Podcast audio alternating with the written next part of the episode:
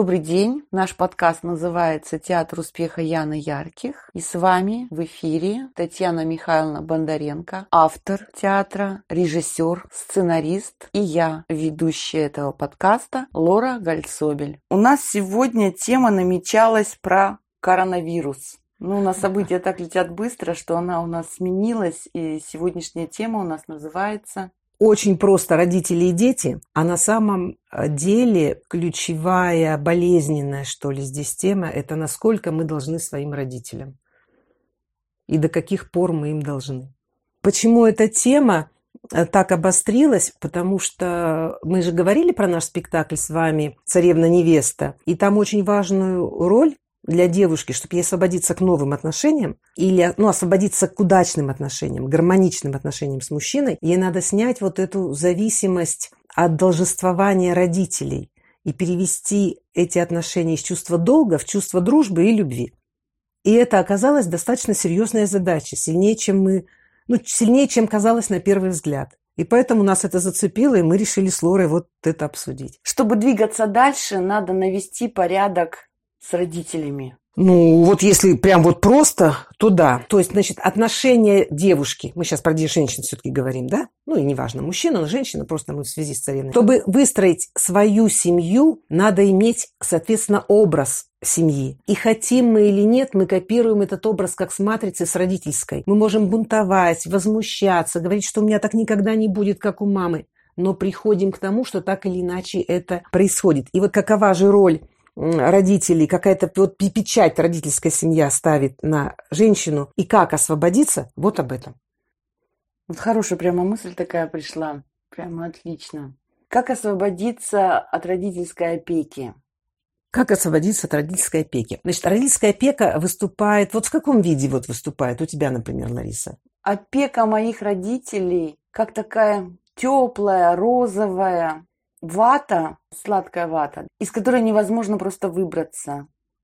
И то есть, как та пчела в сиропе, начинаешь тонуть. Еще и, с чувством вины. Еще чувство, чувство вины преследовало меня перед мамой всю мою сознательную жизнь. Она у меня исключительный человек. Она очень умная женщина. Она очень практичная женщина. Она умеет все. Она может шить от трусов до шубы, она может сложить печку, она может посадить любой сад. И она при этом все знает не из тех, которые вот там ходят, всем рассказывают, что надо делать. Она делает. То есть она такой мощный труженик. И я всегда себя сравнивала с ней. И я понимала, что так, как она, я не умею, я не могу. И у меня было чувство вины, что вот я не такая. А с другой стороны, вторая моя половина говорила, что я не хочу так, как мама. И это была такая борьба внутри меня. Всю жизнь я была виновата, и всю жизнь я хотела так, как мама, и всю жизнь я не хотела, как мама. То есть это такой дурдом в моей голове, Значит, я бы...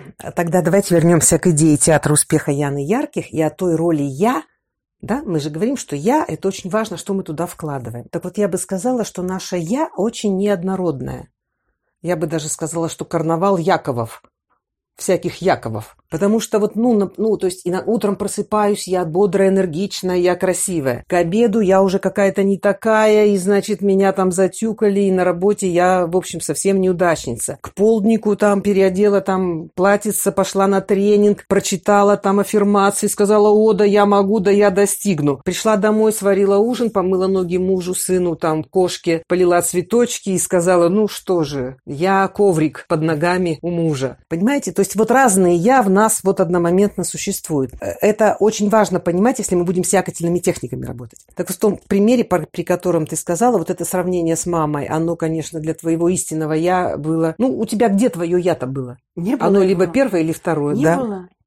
Ну, вот я бы э, тогда, значит, а мама-то властная, правильно? То есть любить-то любили, розовой ватой окутывали, но с тебя она, что требовали? Ты знаешь как, она не, я не могу сказать, что она властная в традиционном понимании, но она своим молчанием может подчеркнуть так, что ты не права. Ну, то есть мама была критикующая тебя? Да. Вот, критикующая. Ну, значит, э, я бы э, выделила вообще вот очень коротко сейчас, если вот по теории, э, и чтобы слушателям было понятно, о чем мы дальше будем говорить. Хотя это, конечно, не семинар, но я бы выделила вот такие отношения, да, отношения между родителями и детьми. Они делятся на самый вот распространенный вид, это отношения эксплуатации.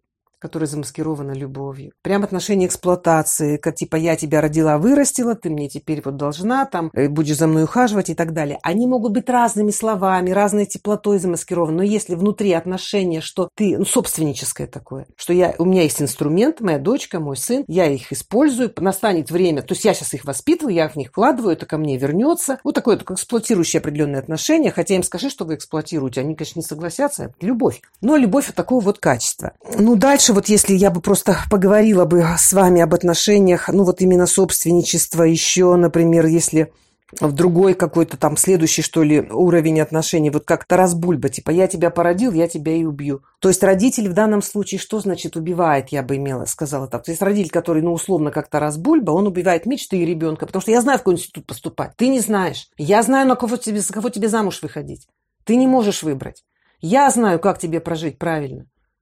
Я знаю, какую выбрать профессию. Я знаю, чтобы тебе было лучше. Вот в этом смысле я бы сказала, что происходит некое убийство как бы и идеи ребенка, и личности в нем. Да, и это тоже из любви. И это очень сильно сказывается в отношениях. Значит, еще, конечно, желательно очень, когда бывают отношения дружбы. Это прекрасно. Сейчас все больше и больше семей, когда между родителями и детьми возникают отношения дружбы. Но надо сказать, те девушки, которые приходят с неудачной историей э, личной. У них, как правило, нет отношения дружбы между родителями. Все равно скрытая война.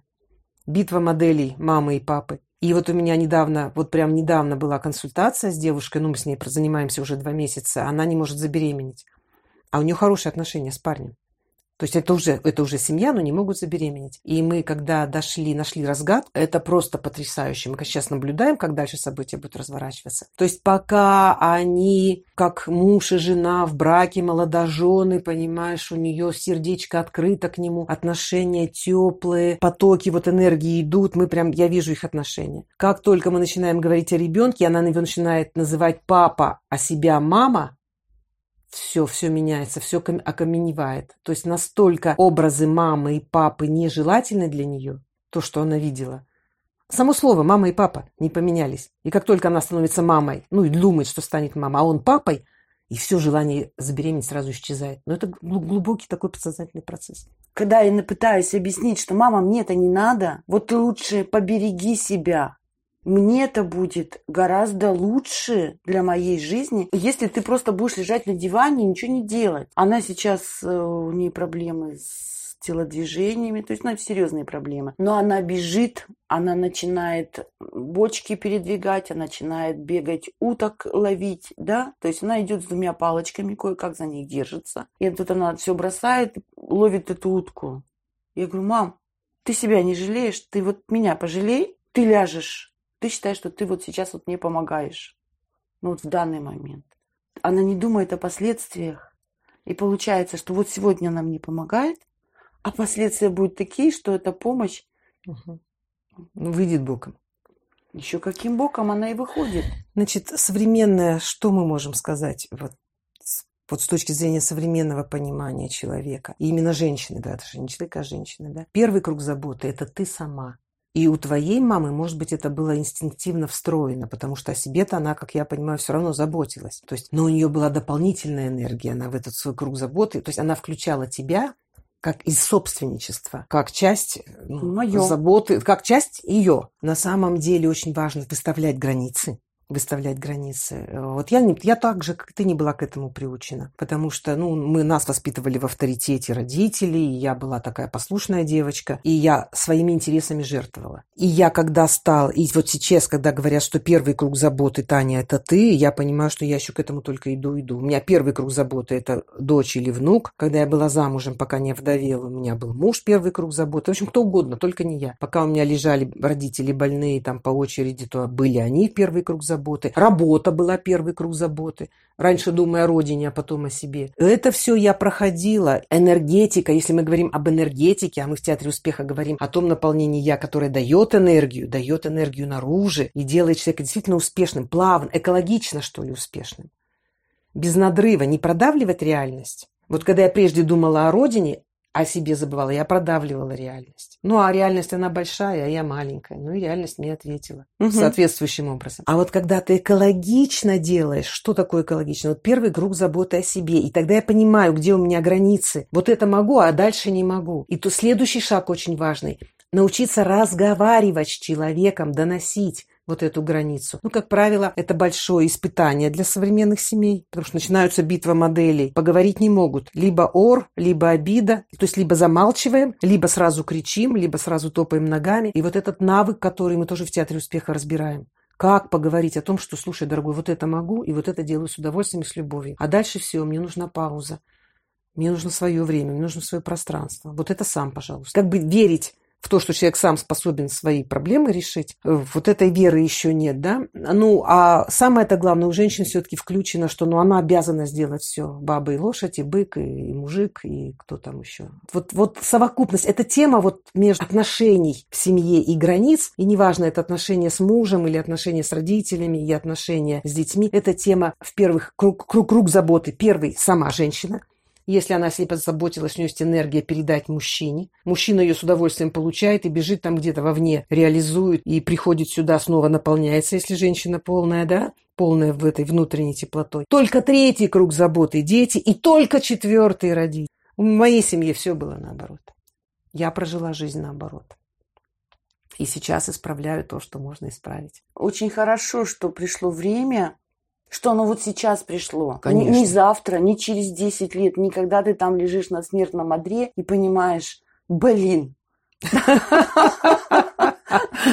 То есть все равно есть время. Да, пускай поздно. Хотелось бы это все в 20 лет. Я, что называется, не шмогла. Тут, видишь, еще очень по-разному. У людей нет такого, что всем в 20 лет вот такое понимание. Да. Э, люди же по-разному приходят, и души рождаются в разное время, скажем, на эту землю приходят. И у всех сроки своего созревания. Все вот это совершенно понятно. Просто, дорогие слушатели, если вам эта тема интересна, задавайте вопросы, потому что она на самом деле очень интересна. О границах, об умении разговаривать, о битвах моделей Потому что мы внутри, вот я заметила даже сейчас, вот у меня маленький внук, да, ему 7 лет, а он такой спорщик, такой спорщик. То есть и он в другой форме, в современной и адекватной его возрасту, транслирует полностью модель поведения моего папы, который, что бы ему ни скажи, он скажет «нет», потом, потом скажет «да, это так», но когда это он сказал. Вот если мама сказала, что, допустим, вот будем печь блинчики, он скажет, нет, ни за что, какие блинчики, давай будем петь блинчики, потому что я сказал, что будем петь блинчики. И вот форма спора, она была вот просто, она меня, вот я просто пропитана ею. И когда я вышла замуж, у меня, чтобы муж не сказал, я говорила нет. А потом я начинала слушать, что он говорит, и очень часто было потом да. Но оно не дает, оно тушит очень большой вот это вот энергообмен, очень циркуляцию затушает вот это нет. И когда я в маленьком малыше вижу вот это вот нет, и я понимаю, что это, ну, дедушка Миша.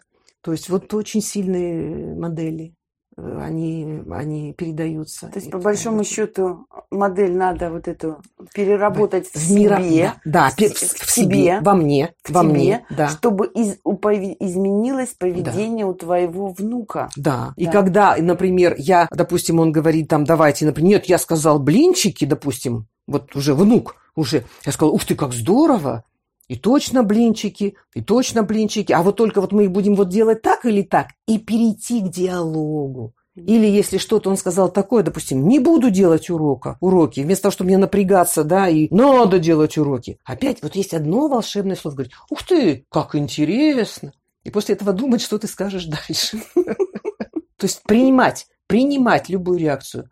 Ничего себе ты загнул. И точно уроки, что ли, не делать? Ну, когда я подумаю, слушай, а я пошла-ка я подумаю. Ну, и через сколько-то минут снова начинаем там эту тему и постепенно переходим э, к миролюбию. Вот. Потому что вот эта враждебная, вот эта вот враждебная форма спора, это, в общем-то, форма вражды. Собственно, две модели. Враждебная и мировая. Просто, ну, яркие, яркая вражда или скрытая, или вот и миролюбие бывает такое прям сю-сю-сю-сю-сю. Да, бывает такое спокойное. Ну, в основном-то у нас идет, конечно, сю-сю-сю. А я когда работала в такси, я наблюдала, ну, мне очень нравится разговаривать с людьми, задавать им разные вопросы, и искать с ними точки как бы контакта, чтобы они выходили со мной на диалог, не знаю, мне это очень нравилось. И я наблюдала форму, разную форму бабушек. А, молодая бабушка, она вся во внуке, она готова разговаривать о внуке, ну, 24 часа в сутки, еще плюс там несколько секунд. То есть она настолько вот вся, вся растворена в внуке. Потом бабушка уже лет когда 7-8. А, ну, естественно, молодая бабушка, она там бежит на перегонки с родителями, чтобы там быть с внуком больше, чем его родители. 7-8 лет она уже как бы, она уже подустала. То есть, естественно, родители на нее сбрасывают этого внука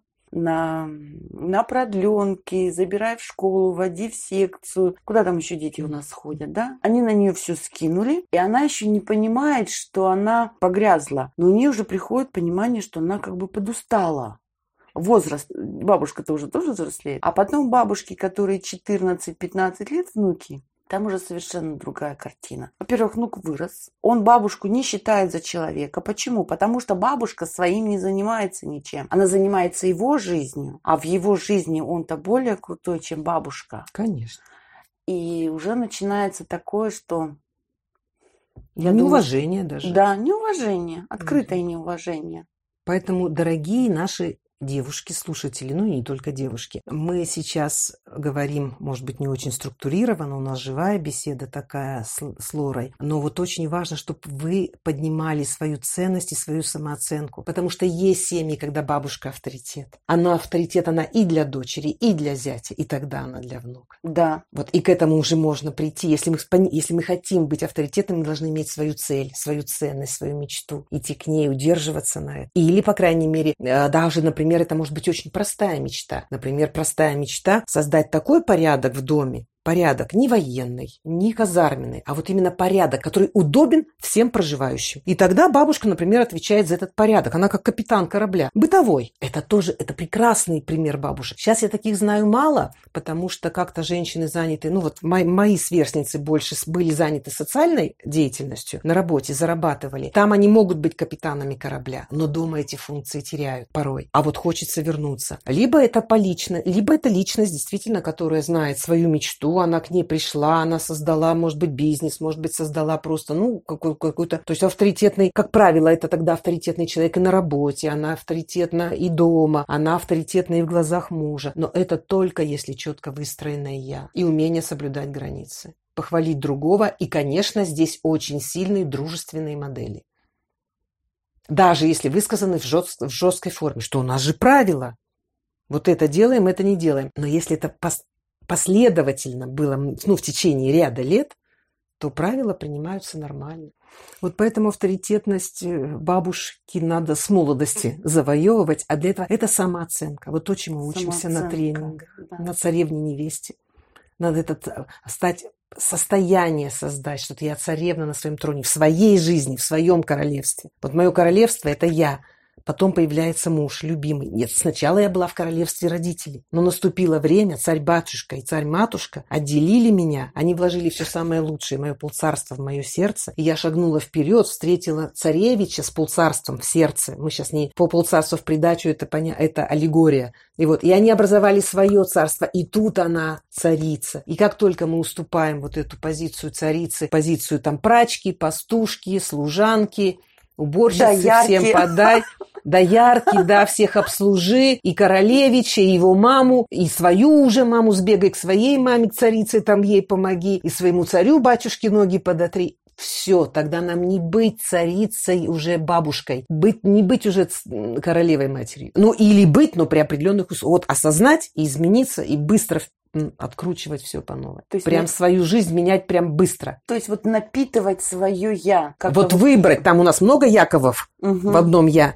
Я могу напитывать жертву. А, ну да. Могу напитывать там, ах, жизнь не удалась, да, там столько лет, я только что поняла, что ах, я не царица, и уже ах, теперь мне не успеть, да? Да? да? да. Или ах, эта мама меня там задолбала. Или ах, я не у тех родителей там родилась. Еще, ну, тогда... Да, я а. дала тебе всю молодость. Да, я дала, да, да, да, да, да, да. Или вот они у меня болеют, я за ними ухаживаю, да, где моя жизнь. Нет, вот эти мы я убираем, Потому что у нас одна... Вот, вот выбираем то я, которое смотрит вверх, которое готово твердо стоять на ногах, и которое сказала, да елки-палки, я-то есть или нет? Я есть. Все, быстро теперь я царица. Все. И вот из этих условий, и вот его напитываем. Упражнения дадим, техники дадим, приходите, звоните, пишите. Но самое главное, вот еще, наверное, изменение своего внутреннего сознания, при этом ты все равно продолжаешь делать то же самое.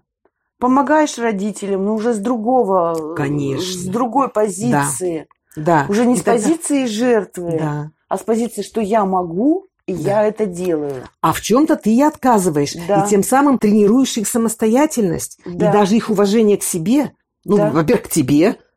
То есть, если правильно объяснить, ну, там, пообижаются, пообижаются, у нас получаются уд- удивительные результаты. Если девушка вдруг начинает осознанно выставлять границы и умеет их проговорить, пускай три раза, понадобится 33 раза, я объясняю, родители выздоравливают Ты и знаешь, уважать начинают. Ты знаешь, как у меня изменилась ситуация? Два года назад, то есть я для мамы, для брата была всем. То есть я ездила в магазин, там, за деньгами в сберкассу. То есть вот я решала бу- буквально все вопросы, абсолютно все. Я уезжаю в Крым на две недели. Две или три недели, я не помню. То есть собралась, уехала. За это время нашлась соседка, которая с удовольствием помогает им. Соцработник нашелся, который раз, три раза в неделю приходит им, там приносит хлеб, платит им по счетам. Научились пользоваться карточкой. То есть там сосед, оказывается, может свозить маму в в поликлинику. Сосед может свозить там маму в,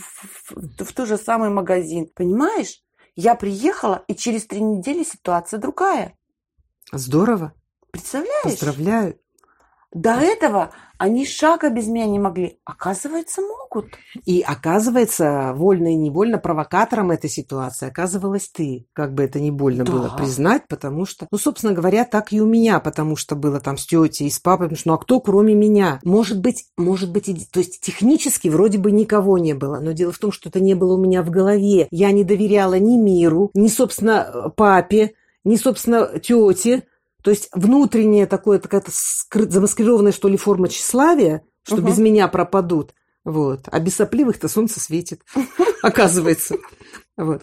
Значит, э, я хотела бы подвести черту нашему сегодняшнему разговору сейчас. Прям так очень подробно рассказали свои немножко жизненные истории, дорогие слушатели. Но я думаю, что основные идеи мы все-таки произнесли. Из основных идей хотела бы, чтобы вы поняли, что есть в отношении родителей и детей чувство собственничества, э, чувство эксплуатации. Не друж... это, не... это не дружественность, и это не любовь, ну вот в правильном смысле слова, да. И противостоять этому можно только развитием своего «я», своего чувства достоинства. Также обратите внимание на модели. Модели у вас битва, битва, воинственность, либо все-таки дружественность. Развивайте дружественность через юмор, через разговоры, через «Ух ты, как здорово! Ну надо же, ты такую реакцию мне выдал!» И пауза, и пауза, и пауза. Не ведитесь на спонтанные реакции, потому что вы только, ну, будете в огонь, так сказать, э, дров подбрасывать. И, конечно, все-таки мы говорим, наверное, самое главное, среди многообразия масок вот этих «я» внутри нас, какую же мы кормим, какое же «я» мы хотим вот подкормить нашим внимательным усилием, и как развить свое достоинство, и как превратиться в царевну-невесту. Если вам эти темы интересны, пишите, обращайтесь. У нас в театре масса игропрактик, тренингов, вот таких маленьких советов вам. Очень интересны ваши истории, с удовольствием послушаем. Ну, Лариса, может быть, еще сейчас добавит что-то? Но я бы вот эти, вот на эти моменты обратила бы ваше внимание в отношении с вашими родителями. Вот именно на понимание, отстраивание своих границ, повышение самооценки и развитие все-таки любви и дружественности. При этом максимально самостоятельность отдавая им в руки. Тут надо еще правильно понять, что я хочу, какой я хочу быть. То есть это и- вот в этих заботах обо всех иногда настолько просто хочется лечь и уже ничего не хотеть. В общем, короче говоря, тем для бесед у нас с тобой бесчисленное множество. Я правильно понимаю? Конечно. Дорогие слушатели, мы с удовольствием разберем любую тему, которую вы предложите. Там хотели поговорить о коронавирусе, но вот сегодня как- как-то нап- наплыла у нас именно эта тема. Все, я благодарю, Татьяна, тебя за этот эфир, за твое мнение, за твой театр успеха. С вами была Татьяна Бондаренко и я, Лора Гальцубель. Все, всего доброго, пока-пока, до встречи.